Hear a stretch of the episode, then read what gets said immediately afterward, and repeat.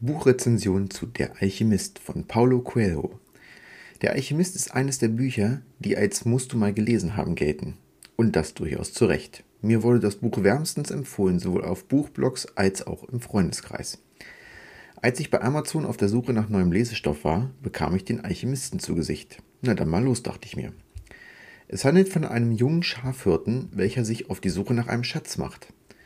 Auf der langen, beschwerlichen Reise von Andalusien bis nach Ägypten findet er immer mehr zu sich selbst. Man kann sich förmlich als Leser in die Emotionen hineinfühlen. Diese sind geprägt von Angst, Verzweiflung und immer neuer Hoffnung. Wir alle verrennen uns im Leben in irgendwelche Ideen, welche wir dann doch nicht umsetzen. Stichwort Komfortzone. Das Buch motiviert in wirklich vielen Passagen dazu, auf seine Intuition zu hören und auf die schicksalhafte Fügung zu vertrauen. Der Hirte kommt extrem sympathisch in der Geschichte rüber, was natürlich für den Lesefluss absolut super ist. Mit seinen etwas über 170 Seiten ist es jetzt kein dicker Schinken, doch das muss es auch nicht. Es ist genauso lang, wie es auch lang sein muss.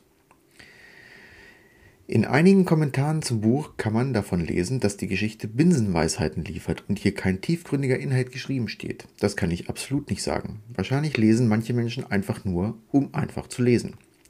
Ich für meinen Teil denke gerne über das Gelesene nach was es mit mir macht, die, Intuition, die Intention des Autors und was mir die Geschichte letzten Endes sagen möchte. Innerhalb von recht kurzer Zeit habe ich den Alchemisten gelesen und kann wirklich viel davon mitnehmen. Es hat mir geholfen, meinen Platz im Leben zu hinterfragen und auch outside the box zu denken. Es muss nicht immer der Mainstream sein. Das Lesen dieses Werkes ist für mich ein absolutes Muss und ich denke, dass jeder etwas verpassen würde, wenn er es nicht tun würde. Ich bewerte das Buch an dieser Stelle mit 5 Sternen in meiner Skala.